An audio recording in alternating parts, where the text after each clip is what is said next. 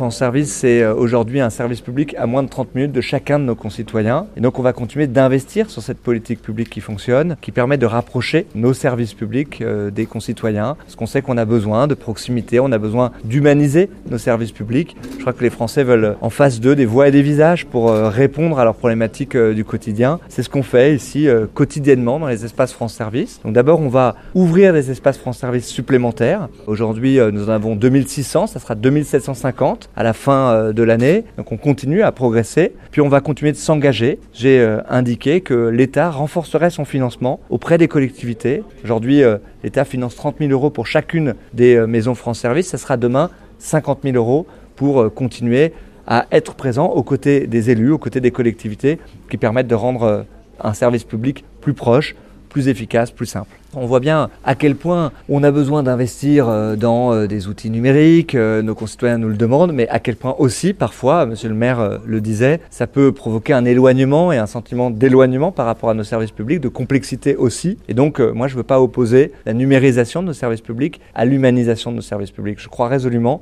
qu'il faut faire les deux.